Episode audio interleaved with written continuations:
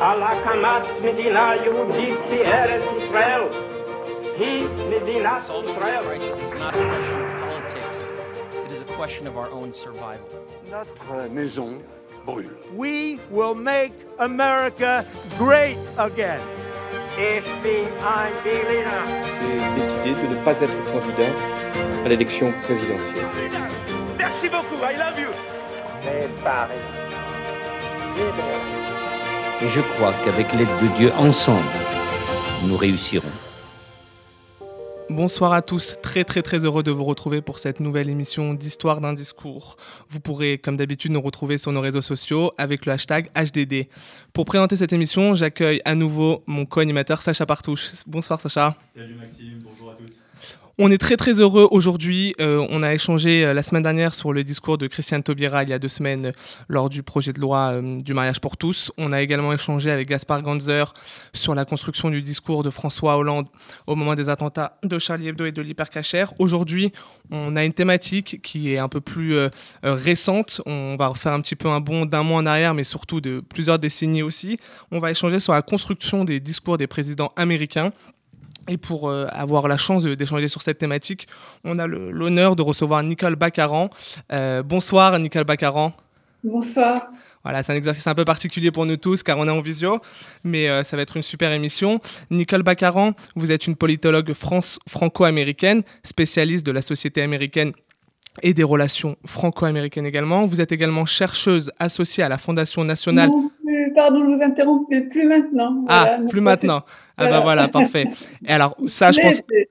Je l'ai été. Je vous l'avais été. Bon, c'est toujours d'actualité. Vous avez également écrit de nombreux ouvrages, dont plusieurs qui nous seront grandement utiles lors de cette émission, notamment le guide des élections américaines et les secrets de la Maison Blanche avec un co-auteur qui s'appelle Dominique Simonet.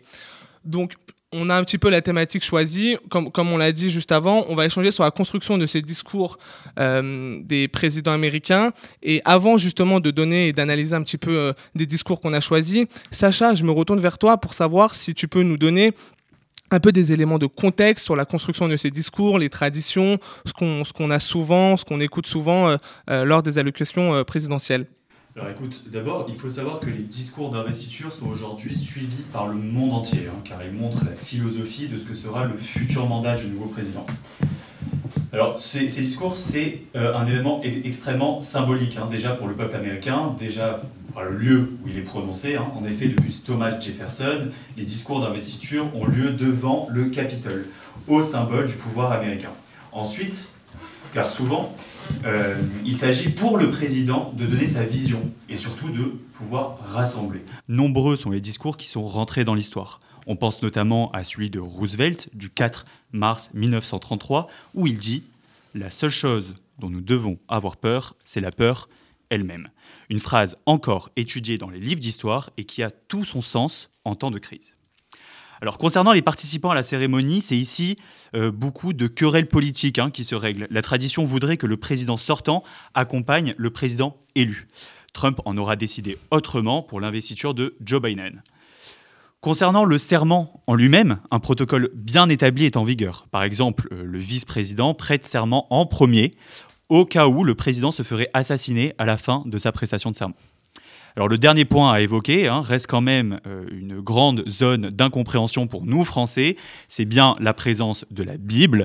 En effet, chaque président devra, je précise, hein, par coutume, prêter serment, la main gauche sur la Bible. Euh, le choix de celle-ci est à la guise du président élu. Merci beaucoup Sacha et c'est vrai qu'on on retrouve un petit peu ces coutumes et plus récemment on l'a vu avec Joe Biden euh, euh, à la fin du mois de janvier. Donc pour cette, pour cette émission on, a fait un petit peu non pas le choix de choisir un discours comme on a l'habitude de le faire mais plus de faire une sélection de plusieurs discours. Et le premier grand discours qu'on a décidé d'analyser euh, Sacha c'est celui d'un très grand président américain qui comme tout le monde le sait se fera malheureusement assassiner le 22 novembre 1963. Je parle évidemment de JFK.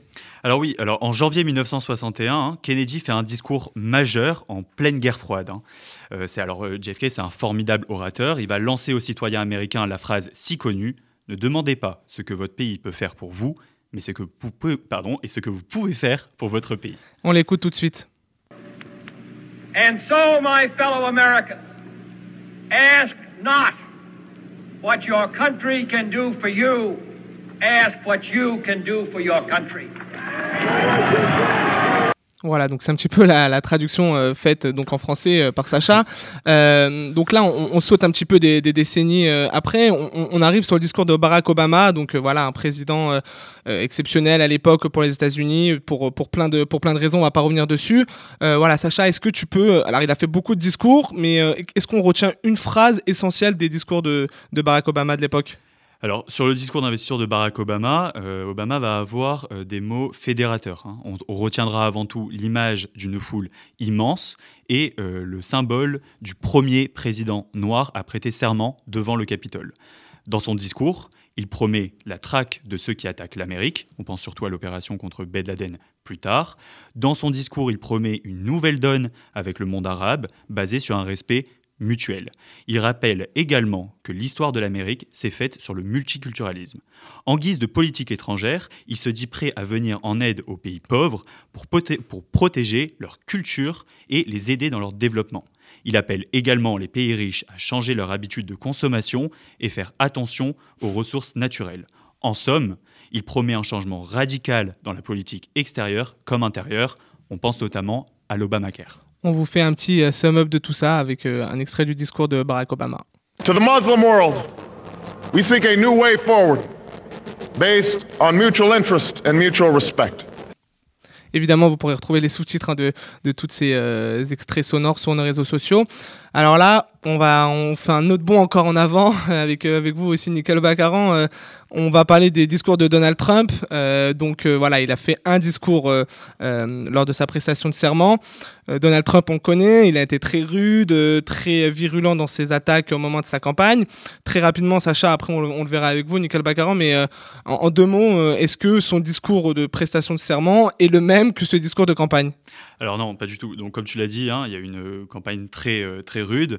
Euh, le, républicain hein, Donald Trump souhaite dès son discours d'investiture imprimer très rapidement sa marque. Hein, il dénonce le carnage américain qui se serait produit pendant les années Obama. Alors Trump arrive pour sauver l'Amérique et redonner le pouvoir au peuple. America First, répète-t-il, comme son lointain prédécesseur Woodrow Wilson, le slogan L'Amérique d'abord va rythmer ses quatre ans à la Maison-Blanche. On écoute également un petit extrait sonore. Today's ceremony, however, has very special meaning because today we are not merely transferring power from one administration to another or from one party to another, but we are transferring power from Washington, D.C., and giving it back to you, the people. On voit bien cet esprit un peu nationaliste, hein, on le verra après, de, dire voilà, on vous redonne le pouvoir, vous le peuple, et euh, il n'est plus centralisé à Washington, donc la capitale des, États-Unis. Euh, voilà, évidemment, plus récemment, Joe Biden, donc en janvier 2021, qui euh, revient euh, à la suite d'un contexte quand même sanitaire, économique assez euh, compliqué et même catastrophique aux États-Unis, et qui fait vraiment un discours, je crois, Sacha, un discours d'union et fédérateur. Le discours de Joe Biden peut être qualifié de normal par son thème principal qui est, comme tu l'as dit, l'unité. Euh, à cet égard, il, contrastait fortement avec le discours prononcé quatre ans plus tôt par Donald Trump, comme on l'a dit, hein, sur le carnage américain, qui opposait l'établissement euh, au peuple et euh, ne mentionnait l'État qu'en termes négatifs. Deux thèmes principaux vont être utilisés par Joe Biden, hein, la volonté d'unifier le peuple après les divisions politiques de la campagne et la volonté de rappeler aux citoyens leur identité en tant que peuple. Et voilà, on vous fait dernier, dernier écoutement, dernière écoute pardon, de cet extrait. Today, we celebrate the triumph not of a candidate, but of a cause the cause of democracy. That democracy is precious, democracy is fragile. And at this hour, my friends, democracy has prevailed. I will be a president for all America. We shall write an American story of hope, not fear, of unity, not division, of light, not darkness a story of decency and dignity, love and healing, greatness and goodness. Thank you, America.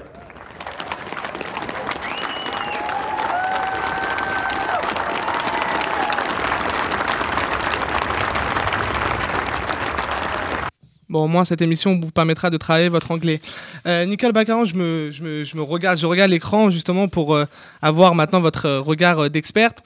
Très rapidement, quel discours, selon vous, selon, par, par, rapport à ce qu'on a écouté, est le plus marquant de l'histoire américaine et qui, quel discours vous a le plus marqué, vous? Celui de, celui de Kennedy, c'est inévitable. Bon, maintenant, on est dans des générations qui la- qui l'apprennent à l'école. hein. Euh, on n'en a pas été, on n'en a pas été témoin, mais c'est vrai que c'était une image très, euh, très forte et très, très belle de, de l'Amérique euh, à ce moment-là, parce que c'était un appel à, à la fois à la, générosité, au devoir, à l'espoir, à toutes les grandes valeurs qui devraient sym- symboliser l'Amérique. Mais je pense que tous les discours que vous avez choisis sont très marquants. Celui de Donald Trump a été très marquant. Alors là, euh, pour, celui-là, je m'en souviens euh, directement, hein, puisque je l'ai écouté euh, en direct. Et moi, je me souviens très bien de l'avoir ressenti comme quelque chose de glaçant. Il y Oui. avait quelque chose de sinistre, de menaçant. Ce carnage américain était, était complètement absurde. Enfin, c'était pas du tout la situation euh, euh, réelle.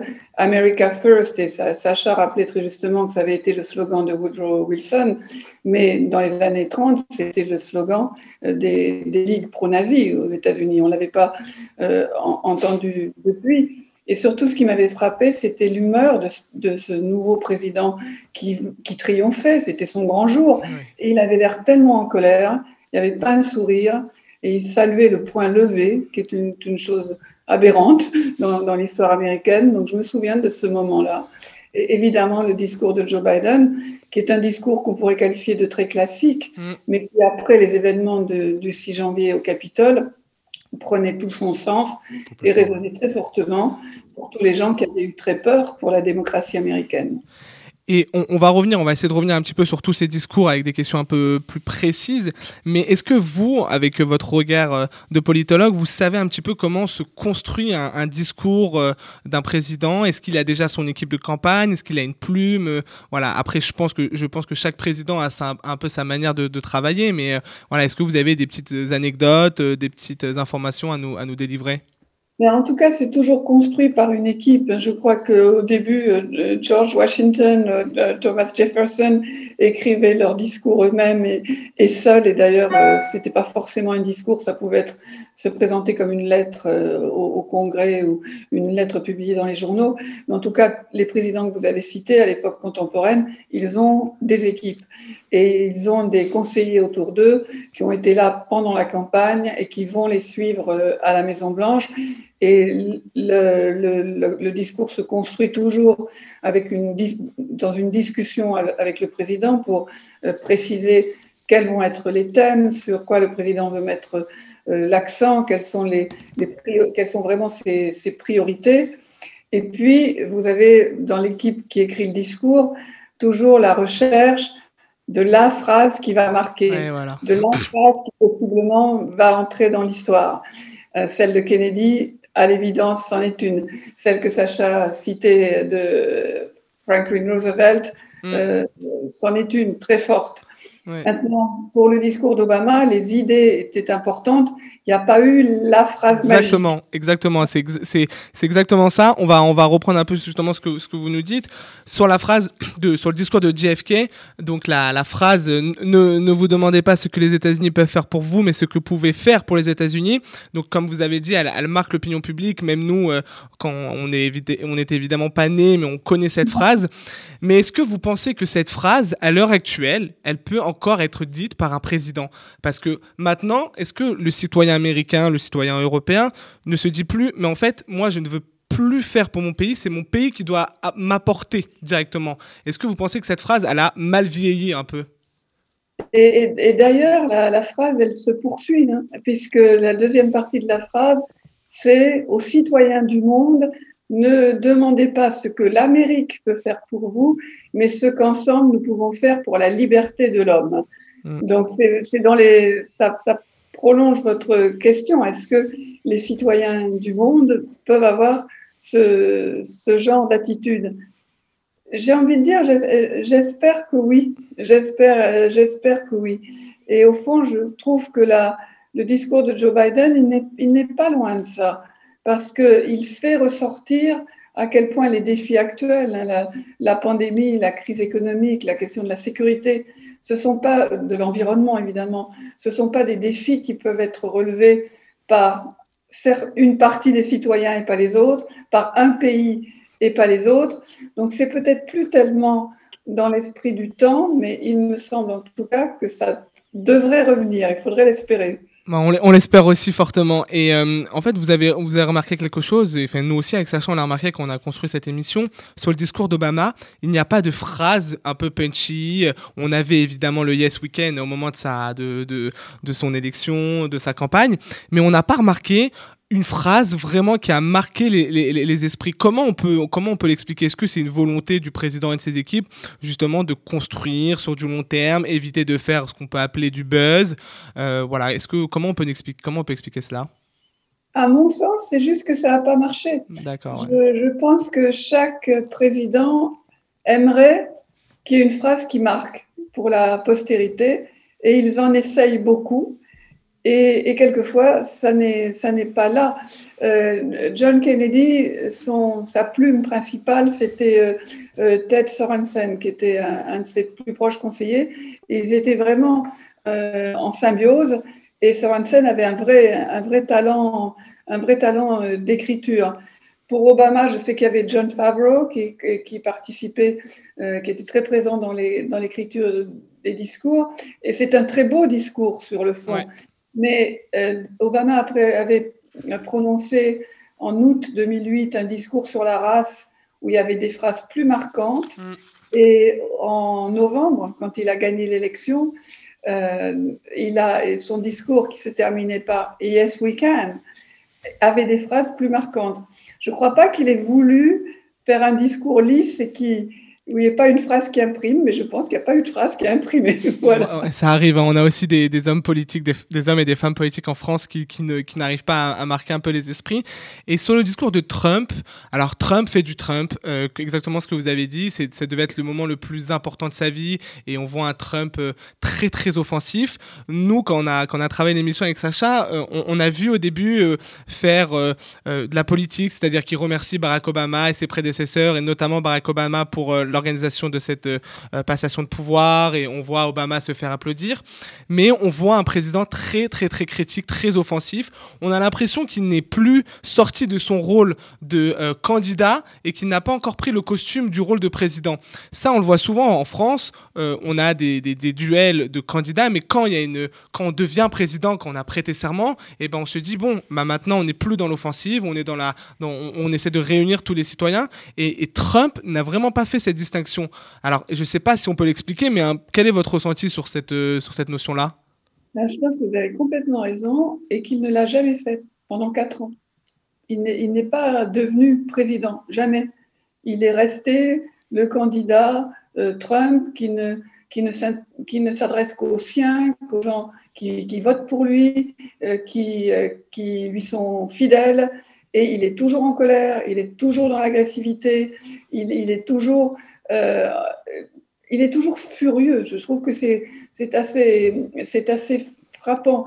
Et je me souviens très très bien au moment de son investiture, le nombre de gens autour de moi, parmi les analystes, les conseillers ou autres, qui disaient mais tu vas voir, faut pas voir les choses en noir, la, fonction fait l'homme, une fois qu'il sera installé, il va revenir au centre.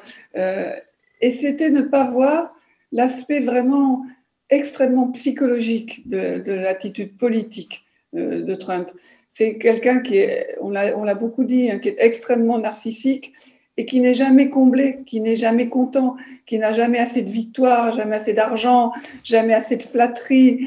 Et il n'a, à aucun moment, il n'est devenu présidentiel. il ne ne pouvait pas. Et, c'est vrai aussi, et, dans la construction du discours, c'est aussi intéressant de, voir que Trump, alors on sait, je ne sais pas s'il a des notes, mais en tout cas, on a l'impression qu'il ne lit pas de notes et qu'il soit qu'il improvise, mais bon, voilà, il n'est pas non plus euh, euh, humoriste, mais il est dans cette, euh, dans cette, voilà, cette volonté de ne pas avoir de notes et de s'adresser directement à la foule. C'est assez surprenant quand même. Ah, il avait un prompteur. Un prompteur, d'accord. Il avait un prompteur. Et le discours a été très écrit et il a été écrit euh, par quelqu'un qui est en général resté plutôt dans l'ombre, enfin qui a été présent pendant, pendant quatre ans, c'est Steve Miller. D'accord, oui. Vraiment un, nationaliste d'extrême droite avec une, une, vision très sombre et très agressive euh, du monde et, et, même de son, de son propre pays. Et par exemple, toutes les phrases de Trump sur le carnage américain, les usines rouillées qui jalonnent le paysage comme des pierres tombales, tout ça, c'est du pur, du pur. Et bah, c'est intéressant parce que c'est vrai qu'on j'avais pas l'impression qu'il avait de qu'il avait de notes, mais avec le prompteur évidemment ça change un petit peu un, petit peu tout. Euh, passons sur Joe Biden, euh, donc un discours tout à fait différent comme comme tu l'as comme tu l'as énoncé Sacha. On a un président qui se veut rassembleur, qui parle d'union. C'est intéressant de noter aussi Joe Biden a utilisé un nombre euh, incalculable de fois le pronom nous. Euh, donc ça, c'est quand même, euh, voilà, ça prouve cette volonté de, rassembler. Comment vous avez perçu ce discours? Est-ce qu'il faisait, ce qu'il fait du bien dans la société actuelle, surtout euh, au regard de la situation des États-Unis, d'avoir un président qui, pour le coup, a endossé le costume d'un président américain et qui se veut rassembleur, qui veut dépasser les clivages, qui dit qu'il veut être le président de tous les Américains, même ceux qui n'ont pas voté pour lui? Ça fait du bien d'entendre ça, non? Oui, ça fait du bien. C'était exactement le discours dont on, c'était exactement le discours dont on avait besoin. C'est pas un discours grandiose, c'est un discours juste et qui correspond exactement au moment historique où il a été prononcé. Et l'attitude est l'opposé de celle de, Donald Trump. Euh, Joe Biden, c'est un homme qui a 78 ans, qui a vécu 40 euh, ans de vie politique, même un peu plus, euh, qui a eu des épreuves personnelles extrêmement mmh. dures et qui n'a plus rien à perdre et qui n'a peur de personne. C'est pas du tout quelqu'un qui a besoin d'être rassuré, qu'on lui dise vous êtes formidable, vous êtes extraordinaire. Il n'en a mais rien à faire. Il veut juste faire le job qu'il a et il pense que c'est il a des responsabilités euh, très très importantes. Et autant le discours était consensuel sur le plan de nous, comme vous le dites, nous sommes tous ensemble, nous avons des épreuves communes, nous avons des valeurs communes, etc., autant il était quand même très ferme mm. pour rappeler notamment le danger du, terrorisme qu'on appelle domestique aux États-Unis, les mouvements d'extrême droite euh, violents, surarmés et qui ne, vont pas, qui ne vont pas disparaître. Il était ferme aussi dans les orientations qu'il annonçait euh, sur la santé, sur l'économie, mais aussi sur euh, l'environnement. Et depuis ce discours, on a tous quand même remarqué que aux États-Unis, mais même dans le monde, la, température avait un peu baissé. On est moins stressé. Il n'y a, pas des crises quotidiennes. Exactement, c'est vrai. Et en fait, c'est le premier sentiment qu'on a dès qu'on regarde le discours de Joe Biden, c'est que pour la première fois depuis longtemps, on voit quelqu'un d'apaisé. Ouais, exactement. Qui n'a pas de haine. Et surtout, c'est ce que tu dis, Sacha. Et en fait, on, comprend aussi que, parce que lors de sa. Euh, lorsqu'il s'est présenté, il a expliqué qu'il ne voulait pas se représenter une seconde fois. C'est-à-dire que là, il va faire son mandat en étant apaisé, en prenant des décisions politiques pour le pays et non pas dans un calcul électoral comme 95% des hommes et des femmes politiques, euh, que ce soit aux États-Unis ou dans le monde entier. Euh, et, dernière question, et ça c'est plus une question contemporaine comme on dit, euh, à l'heure des réseaux sociaux et des prises de parole assez multiples, que ce soit sur Twitter, que ce soit sur Facebook, Instagram, est-ce que vous pensez que euh, l'écoute d'un discours d'un président américain a perdu un petit peu de son charme euh, euh, Est-ce que le citoyen se dit bon, je vais pouvoir le revoir, je vais pouvoir le réécouter dans, deux semaines, il va faire une interview Est-ce qu'on a perdu un petit peu de, caractère sacralisé de ce discours ou, pas du tout? Est-ce qu'il est vraiment attendu par l'ensemble des citoyens? Je pense que c'est une question qui reste ouverte. Parce qu'en fait, il y, a deux, il y a deux voies possibles soit on, considère qu'un homme politique euh, doit être présent tout le temps, tout le temps, euh, notamment sur les réseaux sociaux, parce que sinon il disparaît, sinon on parle d'autre chose, sinon euh, ses priorités vont être oubliées, ou au contraire, sa parole peut être plus rare et à cause de l'agitation générale, avoir, avoir plus de poids. Je peux vous dire qu'aux États-Unis, il y a énormément de gens qui ont voté Biden et qui sont très contents de ne pas entendre parler de Biden tous les jours. Ah oui, bah ça il fait le travail.